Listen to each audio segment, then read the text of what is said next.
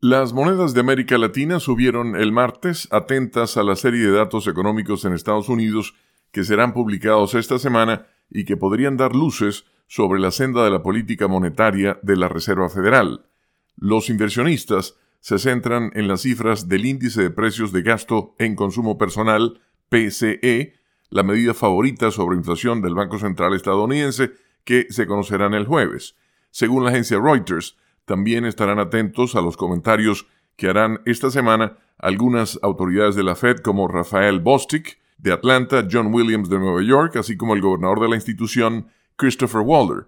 Este martes se conoció que los pedidos de bienes duraderos manufacturados en Estados Unidos bajaron más de lo anticipado en enero debido a una fuerte caída de las reservas de aviones comerciales, mientras que el panorama de la inversión empresarial en equipos fue dispar. Además, los precios anuales de la vivienda en Estados Unidos volvieron a subir en diciembre, aunque el alza se desaceleró en el cuarto trimestre de 2023 respecto al trimestre anterior. Por otro lado, la confianza de los consumidores estadounidenses retrocedió en febrero tras tres aumentos mensuales consecutivos debido a la preocupación de los hogares por el mercado laboral y el entorno político nacional. Los mercados han aplazado recientemente las expectativas sobre el calendario y reducido la magnitud esperada de los recortes de tasas de la Reserva Federal para este año, ya que la economía estadounidense sigue sólida y las presiones inflacionarias no han disminuido de forma significativa.